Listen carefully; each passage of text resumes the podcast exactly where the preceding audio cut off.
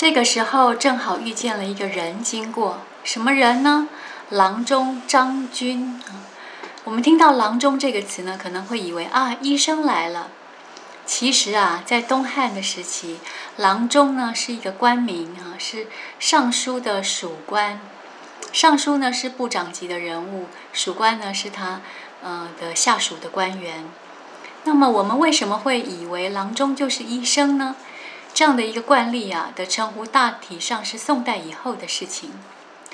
因为呢，唐末五代时期啊，官衔多的泛滥成灾，当时就连医生呢都觉得是他是呃这个职位非常高尚的人，所以呢也以官职来称呼，就给了他一个这样的官名叫郎中哈。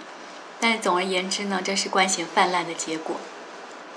而且呢，恐怕也是宋代以后呢才有的现象。现在我们在东汉末年看到郎中呢，应该想到的就是尚书底下的一个属官。总之，这个官位不小。刘玄德见到了这位张军张大人，立刻直觉上可以抓住机会，赶紧自陈功绩哈，赶紧呢自己说自己有多么伟大的功劳。张军张大人听了以后也非常惊讶，他没想到。呃，站在他面前，这个刘玄德曾经打过黄巾贼，而且立下过汗马功劳。随即他就进朝呢，入朝呢去见皇帝。他跟皇帝说，当年黄巾贼造反，都是因为有十常侍卖官鬻爵。十常侍就是十个呢非常呃掌握天下大权跟势力的太监跟宦官。这些太监呢，这些宦官呢。呃，掌握了朝廷，把持了政权呢，甚至于可以操控皇帝本人的生死啊，到了这样子的一个非常恐怖的地步。而且这些人不仅卖官鬻爵，还非亲不用，非仇不诛哈。这个只有亲人他们才用，呃，只要遇到仇人呢，就势必诛杀。这样子的私心自用呢，导致天下大乱。所以张军就告诉皇帝说：“以斩杀十常侍，把他们的头悬挂在南郊，南边的南郊区的郊，并且派遣使者呢，布告天下，将来呢，我们都要秉公处理啊。过去讨伐黄金贼有功的要赏赐，啊，要加以赏赐，这样子呢，才能够四海清平。我们看张军的反应，或许乍看底下会有点奇怪。”他为什么不在皇帝面前提拔刘玄德呢？反倒骂起了十常侍来。其实啊，这应该算是这个人头脑很清楚的一个表现。他一听到刘备不买官、不贿赂，因此就不受到重用，就立刻联想到卖官鬻爵是个陋习，而这个呃收贿的、收钱的人呢，正是朝廷里的十常侍。于是就提出了一个拔本色源的论述，就是。呃，在根本上去解决这个问题。十常侍难道就是他随便将军张大人随便骂来骂去的人吗？那如果是这样的话呢，他就不会是把持朝政这么厉害的人物了。所以十常侍其实呢也不是省油的灯，他们虎视眈眈的上奏皇帝说：“张军是欺君罔上啊，张军张大人的话不能听啊。”皇帝呢就命令武士。将张军逐出殿外。饶是如此呢？如此啊，时常侍呢还不肯罢休。他们共同商议说：“这个一定是有人，嗯，击杀了黄金贼，有了功劳，但是没有得到官，啊，没有做官，所以呢，所心生的怨言。咱们权且呢，让这些人呢，就做一些小官，以后呢，再来找他们算账还不迟。”那十常侍的意思就是说，先叫这些有破黄金贼、有功劳的人呢，来做一些微不足道的小官，将来再找机会把他们拔除，不就是了吗？十常侍之所以要这样不停的淘汰官员，目的就是为了要腾出更多的职位来继续卖官嘛。所以现在让你做个小官，将来还是要拔除的，因为这个每一个官呢，在他们眼中啊，都是钱的符号。于是呢，这也埋下了一个小说的伏笔哈。什么伏笔呢？就是刘备呢，虽然得到了一个暂时得到了一个小官，但是他这个官呢也做不长，因为是注定要被拔掉的。总之，刘玄德因此得到了定州中山府安喜县的县尉。这是在什么地方？定州就是安定的定哈，定州就是在今天的河北定州市，名字还没有换，一直到今天都还称之为定州。定州市的市长。小说家特别细腻的写道：刘玄德先将他本部的士兵散回乡里，然后呢，赶去呃任官，因此呢，这个时候就只带着。二十几个随从，当然还有关羽，还有张飞，就一同来到了这个定州的安喜县啊，来赴任。他总署这个县里面的大小事务，大概一个月多吧。一个月之后呢，可以说是与民秋毫无犯，老百姓呢也都很喜欢他啊，也受到他的感化。这个对外的部分他做的蛮好的，那对内呢？他成天与刘呃刘备呢，成天与关羽、张飞吃的呢就同桌吃，睡觉呢还同床睡，就是食则同桌，寝则同床。平常刘玄德呢在仇人广作之间呢，就是啊在呃譬如说在官场上啊哈，或者是在呃户外的一些公共场所呀这些地方，他坐着。坐的时间很长了，那么关羽站在他的一边，张飞站在他的另外一边呢。他们两个人随侍在侧啊，势力在旁啊，时间再长呢，也终日不倦。作者应该是想要让我们感受到这样的结拜兄弟啊，关系感情真好啊，食则同桌，寝则同床啊，嗯，平常势力在这个大哥的身旁啊，时间再久啊，也不累。真是这样的结拜兄弟，可谓世间少有吧？就形容呢，他对外呢，嗯，老百跟老百姓之间相处非常的和谐，呃，对内呢，这三兄弟的感情是越来越好。但是这个官呢，做不到四个月，当初石常侍所说的，反正让他先做一做啊，之后呢，嗯，我们一旦有卖官的机会，这个缺就要空出来，就要拔除了，所以。大概做到第四个月头，呃，月的这个四个月的上上头的这个时间呢，当初时常侍所说的话就应验了。朝廷相诏，凡有军功为长吏者，当杀太。杀太就是淘汰的意思。好，现在我们是采淘汰制的方式呢，来处理这个呃冗员啊跟官员。刘玄德也知道自己的官是做不长了，得到这份公文，看来看去都觉得没对自己没有不利哈。这都是因为呢，当初没有送人情，没有送贿赂，才会这么吃亏。此时朝廷呢派了督邮啊，来到这个安喜县。督邮呢是由郡太守呢派出来巡视这个郡的内部啊，所属各县的。来看一看，考察一下地方官员是不是称职的这样一个监察官，所以刘玄德应该赶紧呢出城去相迎啊。刘玄德也去了，见到这位督邮呢，立刻呢就行礼，对他毕恭毕敬。可是这个督邮竟然坐在马上，骑在马上呢，以马鞭指着刘备，傲慢无礼的态度，惹得关羽跟张飞呢愤怒不已。这又埋下了张飞鞭打督邮的一个伏笔。等到这个督邮来到了驿馆啊，馆驿来休息的时候呢，督邮自己走到大位上去坐下来，南面高坐。刘玄德侍立在台阶底下，良久之后，督邮才傲慢地问他说：“刘县尉，你是何出身？”这个刘玄德就回答说：“备乃中山靖王之后。”自涿郡剿戮黄巾贼，经历大小三十余战，颇有一点功劳，所以如今呢，现居这个安喜县县尉的职位，讲的这么冠冕堂皇啊，说自己是中山靖王刘胜之后啊，剿灭黄巾贼呢是大小三十余战呢，呃，立了一些功劳，所以今天可以坐在安喜县尉这个位置上。都邮马上大喝说：“你诈称皇亲国戚！”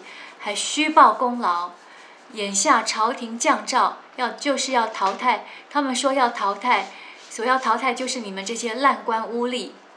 哇，马上骂得这么凶啊！听到他这样的污蔑之语，刘玄德竟然是唯唯诺诺称是是是是是，然后不敢说话，气的这个张飞呢，呃，情绪就是愠怒的情绪更加的高涨了。刘备回到了安喜县的县城啊，这个哎管县管的衙役呃衙门里头啊，就与县吏商量啊，县吏就说了。大人，你还不明白吗？都邮这么作威作福，无非就是跟你讨贿赂嘛。这种事情啊，那些县吏可比刘备精通的多了。刘备这个时候算是有点恍然大悟了，可是他为人还是很正直，丝毫不肯行贿赂之事啊。他就说了：“这话怎么说呢？我与明秋毫无犯呢。”我又没有去收贿，我自己也没有去收贿，我自己也没有去横征暴敛，我哪来的财物给他呢？第二天，都邮呢就到县吏呃的官衙里面去，勒令他们这些，呃，就是县县政府里面的这些官吏们呢，要举发刘玄德，说来说说看你们的县长是怎么样害民扰民的，来举出一些事证来给我听。这刘玄德呢，几番前往啊，就说让我借也进去一下，让我也辩驳一下嘛，都被挡在门外，不肯放行。这个举动真是叫人忍无可忍啊！此时刚好呢，张飞饮了几杯闷酒，骑着马来到了馆驿之前，见到有五六十个老人在门前呢，哭哭啼啼的。张飞就问了：“你们干嘛在这里哭啊？”这些老人就说了：“都邮在里面做了坏事啊！”他们逼整个县政府的那些官吏们呢，要控告，要要指控，呃，刘玄德、刘公啊，哈，其实就是要害刘大人。我等苦苦来哀求说，不要这样做，刘大人对我们其实是很好的。可是呢，县府的官衙这个，嗯，不放我们进去，反而呢，叫这些看门的人呢打我们。张飞一听啊，这个怒气冲天。小说里面说，睁圆环眼呢，就是把眼睛睁得圆圆的，像个铜环一样，咬碎钢牙，滚鞍下马，进入馆驿，都是四个字，四个字。我们再念一次：睁圆了环眼，咬碎钢牙，滚鞍下马。听得懂吗？就是从马鞍上面滚下来啊，就是速度非常快的下来，然后直接的就进到馆驿里头去了。以上这一连串形容夸张的动词的短句呢，就把当时张飞呢，呃猛暴的脾气啊，以及惊人的冲撞的速度呢，描写的十分惟妙惟肖，而且呢宛然在目。张飞如此气势逼人呢，那守门的人谁挡得住呢？只见他直奔后堂，见到都邮坐在正厅上，就而且还把这个县吏呢，一个个都绑缚起来。他就非常非常的生气，他他在逼逼迫这些县吏一定要指控这个刘玄德的错误的地方啊，那他们不听的话，就把他们绑倒在地啊，这个实在是太可恶了。当张飞呢看到这个都邮的时候呢，他非常的生气，于是呢他就大喊了一声：“害民贼，你认得我吗？”这个张翼德鞭打都邮这一段呢。故事呢，算是《三国演义》里面最脍炙人口的一段故事。它主要是根据《三国志》平话而来的。在正史《三国志》里头呢，鞭打督邮的人其实是刘备呀。在《三国志先主传》里头记记载的是呢，督邮因为公事来到了安喜县，刘备主动呢过去拜访他。啊，那个督邮不是来巡查的，他是因为公事呢。出公差呢，刚好来到安喜县，刘备就主动去拜访他，可是被他，呃拒绝了。于是刘备就说：“凭什么拒绝见我？”哈，于是就直接带人冲到馆驿里面去绑了都邮，打了二百仗之后就说：“好了，我这官也别做了，就弃官逃亡了。”这个《先主传》里面看起来啊，刘备这个随便乱打人啊，实在是没道理。他想要去见因为公事来这边出差的都邮，人家不见他。他就觉得很气闷，然后带人呢冲进去揍了他一顿，打了二百仗哎，那直直接把人打死算了。然后之后他就觉得这官做不下去，于是弃官潜逃。如今呢，呃，这个故事呢被改写了，在《三国演义》里头呢，变成了这段快人快事，把这段快人快事的位子呢让给了张飞。怎么写呢？都由被他揪住了头发，任张飞呢，呃，在路边呢攀下了一个柳条，往他的两腿上用力的鞭打，呃，一连还打断了数十条的数十枝的柳条。所以我们看到这个小说里头呢。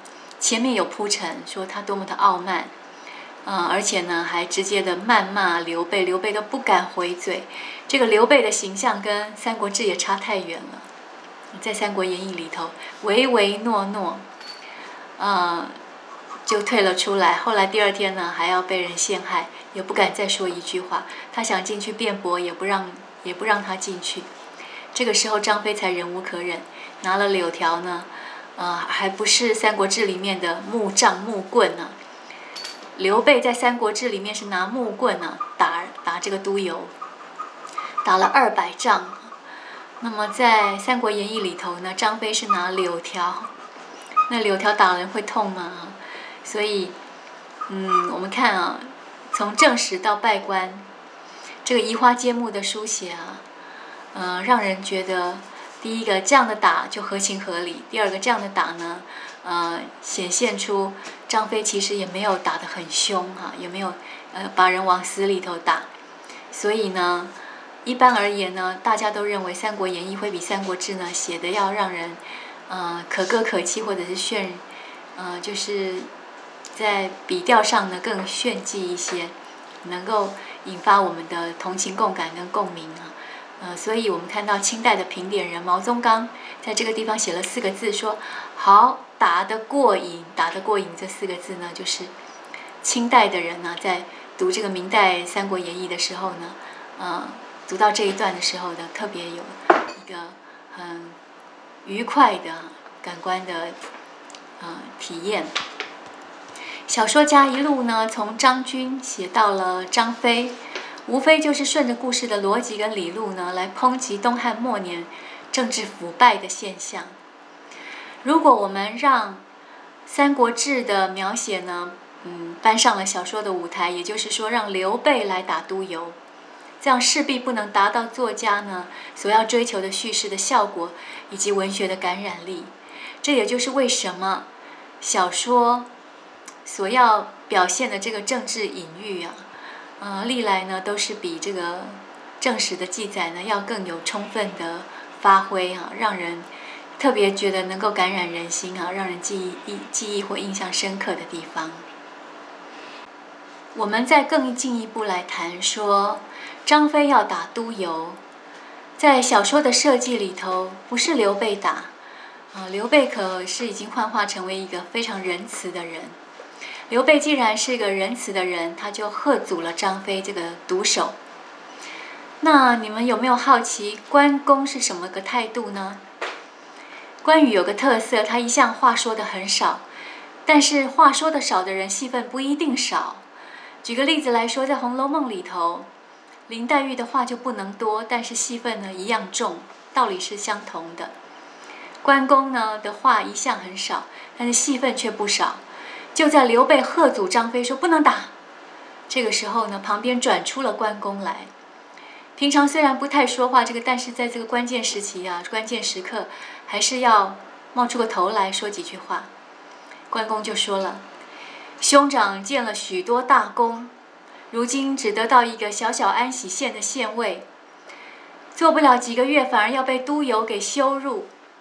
我想。”咱们在这个世道这么纷乱的情况下，就好像在那个荆棘丛中啊，我们这个凤凰啊是不能够栖息在那个充满了呃荒烟蔓草的荆棘丛里头的，不适合我们居住。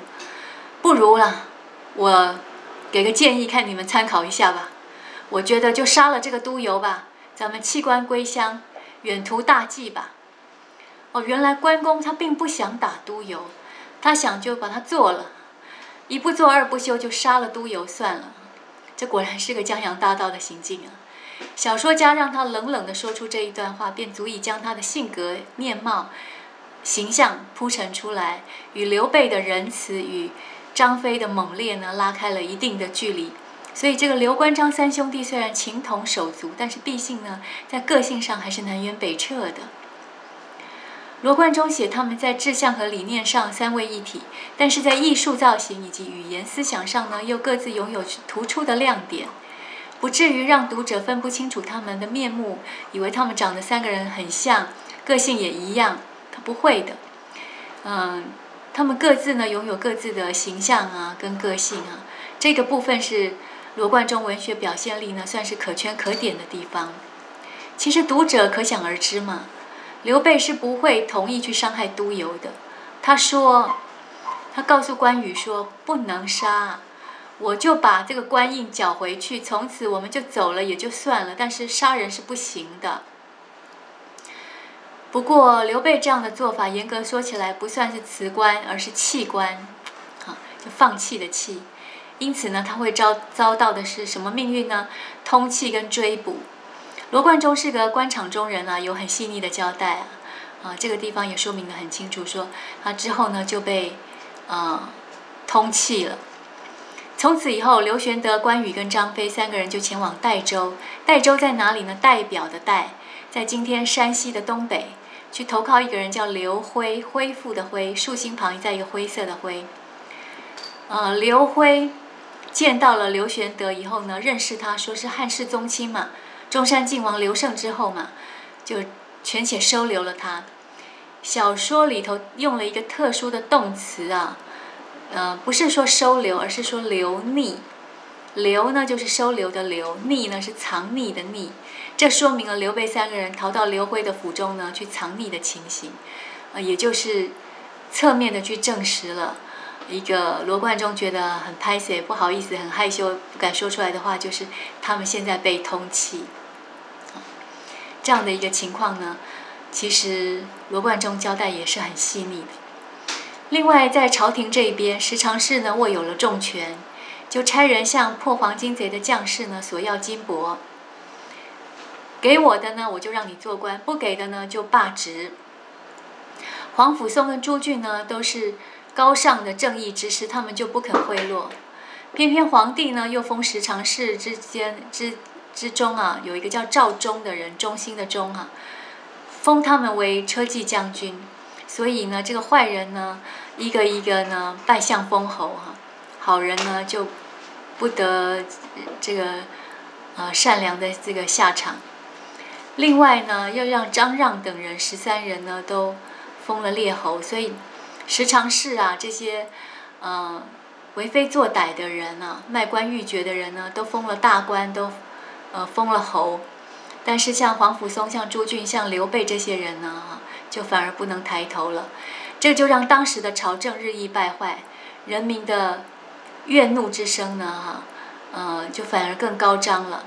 于是呢，继黄巾之乱之后，长沙地区呢又兴起了呃一个人呢造反，这个人叫做欧兴啊，欧就是区域的区。星天上星斗的星，欧星欧星这个人呢，起来造反。欧星呢，自称自称啊是神将，与周朝与郭时哈率领的部众大概有一万多人起兵叛乱了。所以继黄金贼之后呢，又有人呢起兵一万多呢在这里造反。此外呢，还有渔阳郡呢有张举跟张纯呢也兴兵起事，他们都自称天子了。张举自称天子，张纯呢自称大将，自称大将军了。这两个人起事的地点呢，在今天的什么地方呢？啊，张举跟张纯呢，一个自称天子，一个自自称大将军，起兵的地方在今天的北京跟天津，啊，北京市、天津市以及河北省的部分地区啊，那也是一个非常重要的重镇跟核心地带。于是呢，当时地方上的表彰如雪片般的飞来告急，告诉皇帝说啊，到处都有农民起义军呢，哈，这个可怎么办才好呢？哈，这边也有人造反，那边也有人起事，还有人自称天子了。可是皇帝竟然什么都不知道。皇帝为什么会不知道呢？因为十常侍呢都把这些奏折奏章呢隐匿起来，不告诉皇帝。所以接下来的朝政只能够是日益败坏，国家的大事呢就如江河日下。在这样的情况底下呢，罗贯中运用了大量的篇幅啊，来写当时东汉末年政治上的衰败的景象。这应该又是另外一个话题，我们留待下一集呢，呃，下一堂课呢，再跟大家呢继续来分享。好，今天呢，谢谢大家的收听。我们依然呢提醒同学们，十一月二十六号我们安排了实体课的演讲，呃，请到东吴大学的前系主任钟正道老师来谈文学中的电影。我们请后半部，你的呃号码座位号呢是在。呃，因为前半部的同学已经上一次来听过实体课的演讲，现在我们请后半部的同学呢进入实体教室来听演讲。我们会公告时间跟地点，欢迎大家呢来听讲。那我们今天呢就跟大家分享到这里，下个礼拜再见喽，谢谢大家收听。